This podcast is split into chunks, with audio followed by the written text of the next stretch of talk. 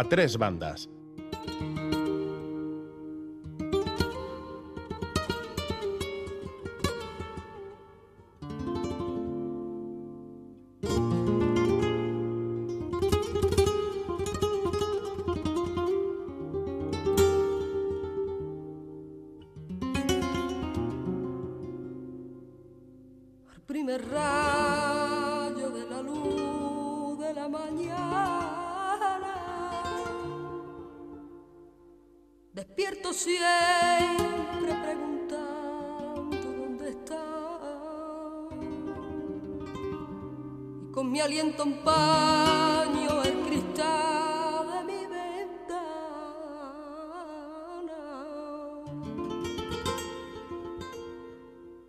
y veo mi barquilla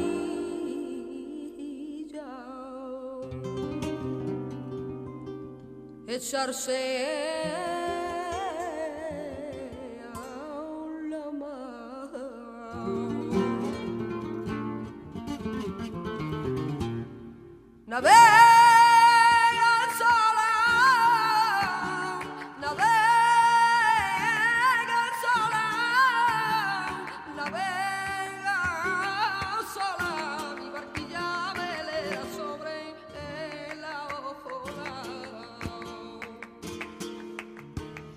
Canta Maite Martín, este Navega Sola pertenece a su álbum Frágil. Arancha Urreta Vizcaya, ¿qué tal estás? Egunon, buenos días, muy bien. Muy buenos días, muy bonita canción la que ha elegido nuestra invitada de hoy, a quien pasamos a presentar. Ella se llama Cecilia Castaño, es doctora en Ciencias Políticas y catedrática de Economía Aplicada en la Universidad Complutense de Madrid, experta en tecnologías de la información y su efecto sobre el empleo y el trabajo de las mujeres. Ha realizado muchas, numerosas investigaciones sobre la brecha digital de género y el acceso de las mujeres a la sociedad de la información, esta en la que vivimos y que nos va a gobernar. Nos gobierna ya, de hecho. En 2006 creó el programa de investigación sobre género y sociedad de la información de la Universidad Abierta de Cataluña, la UOC, y esta universidad acaba de fallar el primer premio que lleva su nombre y viene de participar además en el Congreso Emakumeak que se ha celebrado en el Palacio Euskalduna y que ha organizado el Departamento de Empleo, Inclusión Social e Igualdad que dirige Teresa La Espada de la Diputación de Vizcaya. Cecilia Castaño lleva una semana muy ajetreada, muy emocionante también por ese premio que ya ha sido entregado con su nombre. Muy buenos días, ¿cómo está Cecilia? Hola. No me digan que la hemos perdido porque la teníamos al teléfono. Bueno, pues ha caído, ha caído el teléfono. Ha elegido, ha caído el teléfono las comunicaciones en la sociedad de la información. Estas cosas son las, son las que suelen pasar. Estaba pinchadísima, pero no la... pinchadísima queremos decir que estaba ya en antena en el, en el ordenador, dispuesta a entrar. Porque decía yo que ha estado muy ocupada porque ha tenido una semana en la que ha participado en este congreso en Bilbao, luego ha estado en Barcelona, en la universidad, entregando este premio, un premio muy interesante, por cierto, del que vamos a hablar ahora enseguida. Y ahora no sé si ya está en, en Madrid. Ella que es de Almería. ¿Qué tal, Cecilia? Muy buenos días. Muy buenos días, encantada de estar con vosotros. Muchísimas gracias por haber aceptado nuestra invitación en esta semana que decía yo que ha sido muy agitada, pero también emocionante, ¿verdad? Muy emocionante y la canción de Maite Martín ya puesto el broche. muy bien. Eh, el grupo de investigación Género y Tecnologías de la Comunicación de la Universidad Oberta de Cataluña acaba de otorgar el primer premio, eh, es la primera edición del premio Cecilia Castaño a la investigación sobre desigualdades de género en ciencia y tecnología, que parece una cosa muy específica y siéndolo, sin embargo, tiene un alcance inmenso, ¿no? Porque eh, la ciencia y la tecnología ¿Qué significan en el mundo de hoy y de hombres y mujeres? Así en una definición corta, Cecilia. Pues la ciencia y la tecnología son el ámbito, los ámbitos desde donde se está definiendo el futuro de la humanidad. Y si solamente hay hombres, ese futuro se define en términos masculinos. Es muy importante que estemos muchísimas mujeres, eh, que haya que se aporte la visión, la necesidad de la manera de resolver los problemas de las mujeres para que el mundo eh, el mundo del futuro lo diseñemos entre todos y sea un mundo mucho más amigable. Una de las mujeres que está en ese mundo y quiere poner de manifiesto las diferencias, ha ganado el premio. El premio se lo lleva una investigadora vasca, este premio con el nombre de Cecilia Castaño, por un artículo sobre religiosidad y segregación de género. Es doctora en Economía por la Universidad del País Vasco, investigadora postdoctoral del Institute for Socioeconomics de la Universidad de Duisburg-Essen en Alemania. Y también queremos felicitarla. Izaskun Zuazo está hoy aquí también con nosotras a primera hora de la mañana. Bueno. ¿Qué tal Izaskun? Bienvenida y enhorabuena. Egunon, eh, muchas gracias, buenos días. Cecilia, encantada de estar con vosotras y encantada de conocer al final a Cecilia. No he podido asistir al, a la ceremonia del premio. eh, vivo en Alemania y me he quedado atascada por eh, razones familiares. Sí. Eh, pero es un honor, es un honor eh, poder conocerla y estar con vosotras en Radio Euskadi. ¿Qué, qué cuenta tu Sí. artículo, eh, Izaskun? Pues es un artículo que escribí, el último artículo de mi tesis. eh, eh, estaba dirigida eh, por Anik Lawel y Joshua Arteche de la Universidad del País Vasco. y me ayudó muchísimo una, un- una miembro del tribunal que es Sara de la Rica. Y ese artículo en el estudio cómo países ricos de la OCDE, cuál es el patrón de segregación en la educación terciaria. Y lo que encontré es que países más ricos, menos religiosos y con más igualdad de género, en base a diferentes índices de las Naciones Unidas u otras instituciones que generan este tipo de índices, Sí. son a la vez los países que más segregados, segregados están en las carreras universitarias. Y creo que es una cosa que eh, tiene un impacto tremendo a la hora de qué vemos en el mercado laboral y cómo la tecnología y la, y la información va a afectar al futuro del trabajo y la igualdad de género en el mercado del trabajo y otros aspe- y otros ámbitos de la vida, por supuesto. ¿Qué, es, qué te llamó la atención de este artículo, Cecilia? Bueno, es una- primero es un trabajo riguroso. Enhorabuena, Izaskun. Encantada de saludarte ayer. Conocí a tu padre que estaba emocionadísimo y bueno, fue todo estupendo y te echamos muchísimo de menos. Del artículo de Izaskun a mí lo que me ha impresionado mucho es el trabajo tan riguroso que ha hecho en el que demuestra además que este problema no es solamente un problema español, sino que es un problema eh, de todos los países europeos, de todos los países desarrollados y que hay que, bueno, es un problema que hay que abordar. Eh, si queréis, yo puedo, o sea, de momento tenemos los datos y luego habrá que hacer interpretaciones acerca de cuáles son la- las causas, eh, que pueden ser que también en los países donde hay más religiosidad o eh, a lo mejor las mujeres tienen menos libertad, en los países donde hay más libertades las mujeres eligen eh, eligen más en función de lo que les interesa y de una manera menos pragmática, ¿no? Eh, eligen más yo quiero ser esto, tienen más son más aspiracionales, ¿no? Y en cambio en los países donde hay menos libertades, donde hay eh, más religiosidad y a lo mejor las mujeres tienen menos opciones, pues se plantean, por ejemplo, en países de religiones musulmanas muy estrictas, pues voy a estudiar informática porque sé que voy a ganar dinero, que voy a poder trabajar desde mi casa, que voy a poder ser, una persona autónoma dentro de los límites de las restricciones que me impone mi entorno. ¿no? Ujú. Eh, enhorabuena por el premio, gracias por el trabajo, por también que haya recaído aquí entre nosotros, que nos parece una cosa estupenda que haya sido que haya sido así. Y si te parece, otro día te invitamos y charlamos contigo en profundidad sobre este trabajo y el que estás eh, realizando ahora ahí en, en, en Alemania. ¿Te parece bien? Estupendo, muchísimas gracias. es que ricasco. Agur. agur. Bueno, un saludo, Izaskun. Adiós. Bueno, hasta luego, Agur, Agur. Bueno, pues eh, emocionante el, el premio y, mm, y, bueno, dice que por razones familiares no pudo asistir a recogerlo y estaba allí su padre, nos ha contado, nos ha contado Cecilia.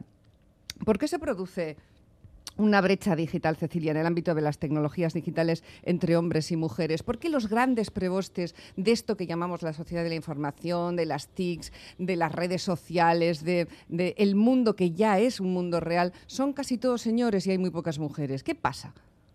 Bueno, es un mundo que siempre fue muy masculino, es un mundo de muchos negocios, es un mundo en el que es relativamente fácil hacerse rico ¿eh? Eh, y eso atrae muchísimo el talento masculino y además lo atrae de una manera eh, bastante excluyente. A veces nos creemos que ese mundo de las tecnologías digitales súper avanzadas es un mundo en el que em, en el que predomina la meritocracia, en que la en que los se busca el mejor talento, etcétera, etcétera.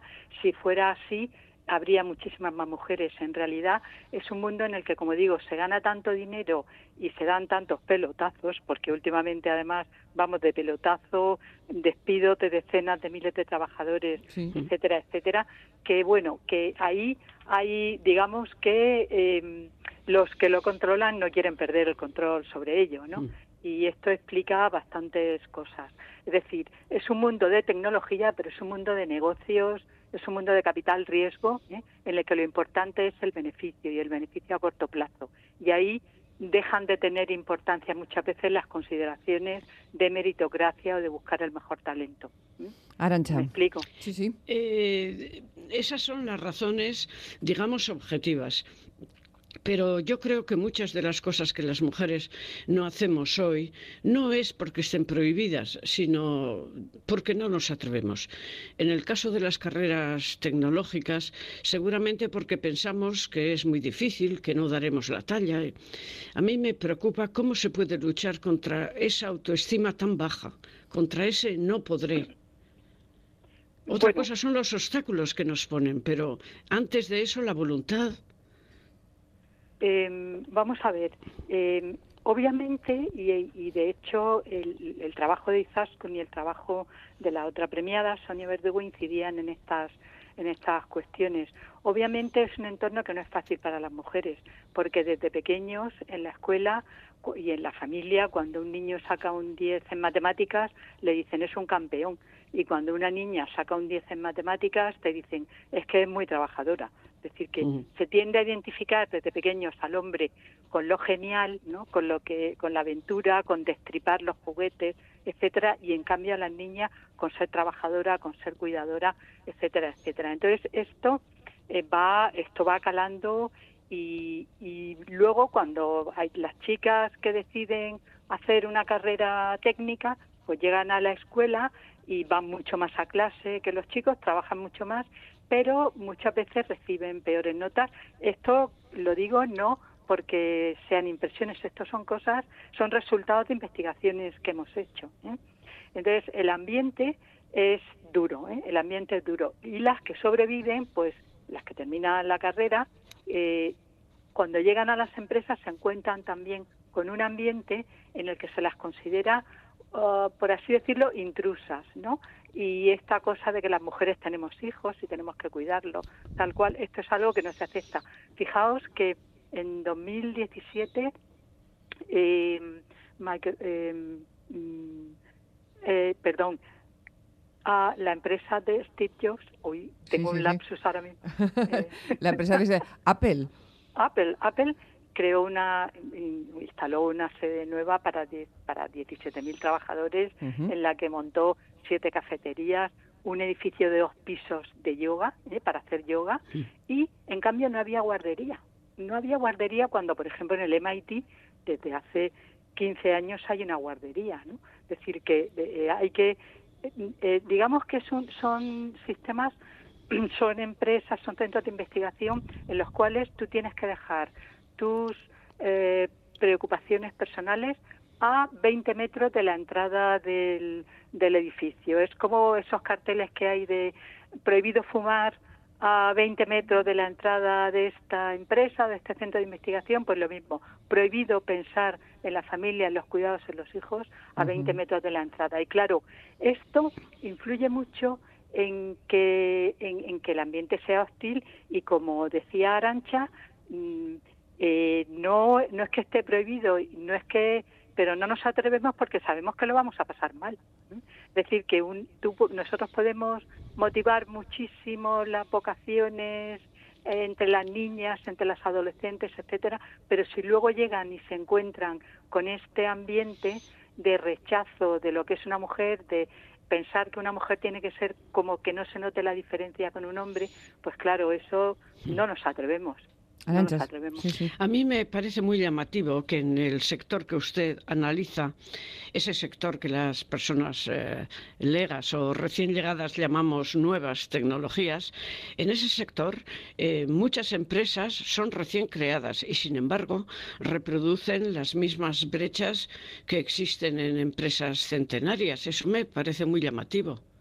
Bueno, eh, lleva mucha razón, Arancha. Eh, son empresas nuevas, son empresas recién creadas y reproducen los mismos estereotipos, pero tenemos que recordar de dónde viene esa cultura. Tenemos que recordar que en realidad todas las tecnologías de la información se desarrollaron en torno a la industria militar y a la industria espacial, ¿eh? que son entornos muy masculinos, ¿eh? unos valores de muy muy masculinos y unos valores además, por ejemplo en Silicon Valley, todas las eh, las mujeres, de hecho, contribuyeron muchísimo al desarrollo de la informática, al desarrollo del software, los compiladores, los lenguajes informáticos, que son importantísimos. Y además las mujeres hicieron una contribución eh, valiosísima, una contribución de facilitar a través de los lenguajes informáticos la relación entre las personas y las máquinas. A pesar de eso, se las consideraba como si fueran operadoras telefónicas. ¿eh? Y eh, el, no es que, o sea, son empresas nuevas, pero su cultura no es una empresa amigable con las mujeres.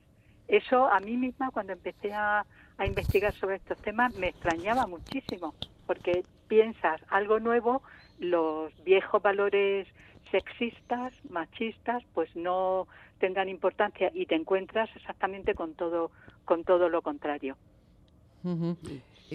Sí, Arancha, sí. Perdón. Adelante, adelante. No, usted afirma, apoyándose en datos objetivos, que a la hora de elegir estudios universitarios, las mujeres nos dirigimos sobre todo a carreras que tienen que ver con las personas, educación, sanidad, servicios sociales, y los hombres a las cosas, informática, ingeniería. ¿La igualdad pasaría también porque ellos se interesaran por las personas? Sin duda. Sin duda, yo creo que ahí en realidad hacemos unas opciones demasiado tajantes, ¿no? Demasiado tajantes porque realmente a las mujeres le interesan las personas, pero por ejemplo, todas las carreras tecnológicas y científicas que tienen que ver con las personas, como biotecnología, como telemedicina, etcétera, están llenas de mujeres. Es decir, a, las mujeres lo que pasa es que por educación desde pequeñas les interesa más resolver los problemas de las personas y resolver los problemas de la humanidad. Y en cambio, cuando decimos que a los hombres se interesan más por las cosas, esto tiene mucho que ver también con que desde pequeños se les ha encauzado a una cultura de intentar conseguir el éxito, de intentar dominar la naturaleza en lugar de utilizar la naturaleza para lo que necesitamos. Esas son las diferencias. Pero a las mujeres les encanta la tecnología para resolver los problemas de la humanidad, el hambre, el cambio climático, los problemas del agua, etcétera, etcétera. Y yo creo que cada vez a más hombres también les interesa la tecnología en ese sentido. Lo que pasa es que está todo eso tan atractivo de hacerse muy rico, de ganar mm. mucho dinero, de ser muy poderoso, que es un, digamos que es un, factor de atracción muy poderoso entre los hombres por la propia cultura, ¿eh? por lo que les estamos diciendo a los chicos en la vida cotidiana. ¿eh? Mm, eh, pero sin embargo la brecha, la brecha digital existe, ¿no? Y, y la incorporación, esa incorporación que las empresas o algunas empresas al menos tanto desean de las mujeres al sector eh, ha hecho que en los últimos años se implementen pues eh, muchos encuentros, muchos llamamientos a que a que las chicas deben incorporarse en la elección de los estudios, etcétera, y se siguen haciendo. Yo no sé si están dando los resultados apetecibles, ¿no? Eh, si, si eso está funcionando. No sé si se hacen tantos tantos encuentros para la motivación masculina acerca de las personas, que es lo que decíais antes, ¿no? Encontrarse para que las personas sean el objetivo último también de los muchachos a la hora de elegir un, futuro profesional. Eh, ¿dónde, ¿Dónde está el kit de la cuestión? O sea, ¿qué es lo que tenemos que hacer para conseguirlo? Las políticas, sí, pero más cosas, ¿no? Bueno, yo creo que es que esta cuestión es una cuestión que está relacionada con todo el curso de la vida. No podemos analizar los problemas de forma aislada como si fueran momentos, hitos. No, las políticas no pueden ser hitos, las políticas tienen que tener continuidad. Eh, como decía antes, de poco sirve que fomentemos las vocaciones científicas entre las niñas, científicas y tecnológicas, y luego si luego llegan y se encuentran con un ambiente que las rechaza. Entonces, eh, creo que las empresas y las instituciones científicas eh, y las universidades tienen que hacer un esfuerzo enorme de cambiar la cultura masculina que ha imperado de que los hombres eran los inteligentes, las mujeres pues llegábamos allí y éramos muy buenas a lo mejor manejando los datos, pero no teníamos las grandes ideas. Es un problema importante de cambiar la cultura, pero sobre todo, sobre todo, lo que sean acciones aisladas, ¿eh? de vamos a hacer eh, la semana de las niñas en la tecnología o vamos a hacer todo eso deja un pozo deja un pozo, pero ese pozo se olvida. Hay que hacer acciones más contundentes que se han hecho. ¿eh? Una de las eh, universidades tecnológicas más importantes del mundo, que es informática en Carnegie Mellon, en Estados Unidos, hicieron un programa eh, de cambiar completamente la cultura de, de la escuela de informática y consiguieron elevar la matrícula desde el 10% que estaba hasta el 40%. Y además, como cambiaron la manera de enseñar la informática, cambiaron la relación entre el profesorado y, las alumnas, pues eh, esa, experiencia tuvo mucho éxito. Pero hay que hacer, hay que concebir las políticas no como hitos, sino como procesos. Muy interesante. Eh, cuando nos acercamos a este mundo digital en el que ya estamos inmersos, donde eh, los valores masculinos son los que imperan, ese del éxito, el dinero y el poder, eh, que no creo que no sean valores también de las mujeres, ¿no? Pero es verdad que eh, se encauzan de manera diferente, nos han encauzado de manera diferente y por, y por sexos desde que somos pequeños, ¿no? Estamos medidos en un sistema sobre el que ha reflexionado además Cecilia hace muy poquito tiempo en un artículo muy interesante titulado Arrogancia 4.0 todo está eh, enfocado a, que se consuma, a conseguir dinero, a monetizar cualquier cosa que aparezca. Hay que monetizarlo, monetizarlo, conseguir dinero. Los rebeldes hacen cosas gratis en las redes para plantar cara a este sistema que todo lo monetiza. ¿no? Ahora estaba pensando también en la carrera espacial. Ahí están Bezos y Elon Musk eh, queriendo conquistar el, espacio, ¿no? una especie de imperialismo moderno. Mm, no sé, eh, este asunto del, del dinero es complicado, ¿no? Decía Cecilia que, nos enfocan a consumir cuando lo que queremos es consumar. tiene mucha gracia. Sí. sí. Sí, sí, Bueno, es que, vamos a ver, las grandes tecnológicas, la ciencia, la tecnología, lo que nos, teóricamente, lo que nos plantean es eh, mejorar el futuro de la humanidad que vivamos mejor, que tenga, podamos trabajar menos, que, la, que, que las enfermedades se puedan curar, etcétera, etcétera. Pero a la hora de la verdad predomina, eh, claro, esas son apuestas a largo plazo y a la hora de la verdad predominan más los intereses a corto plazo de obtener beneficios. Yo me pregunto, ¿hasta qué punto hacer un viaje espacial es algo interesante? Pues para mega ricos, que les sobra el dinero, hacen, eh, se suben en un cohete, dan unas vueltas a la órbita de la Tierra, se bajan y dicen, bueno, pues ya tengo esta experiencia, que por cierto, nos están diciendo desde el ámbito de la salud que puede afectar bastante al cuerpo humano, ¿no? que puede tener consecuencias y en realidad sería un riesgo que a lo mejor no merece la pena. Pero vaya, que lo que nos ofrecen es consumo y consumo para mega ricos. Eh, cuando estamos dejando que el planeta se deteriore completamente.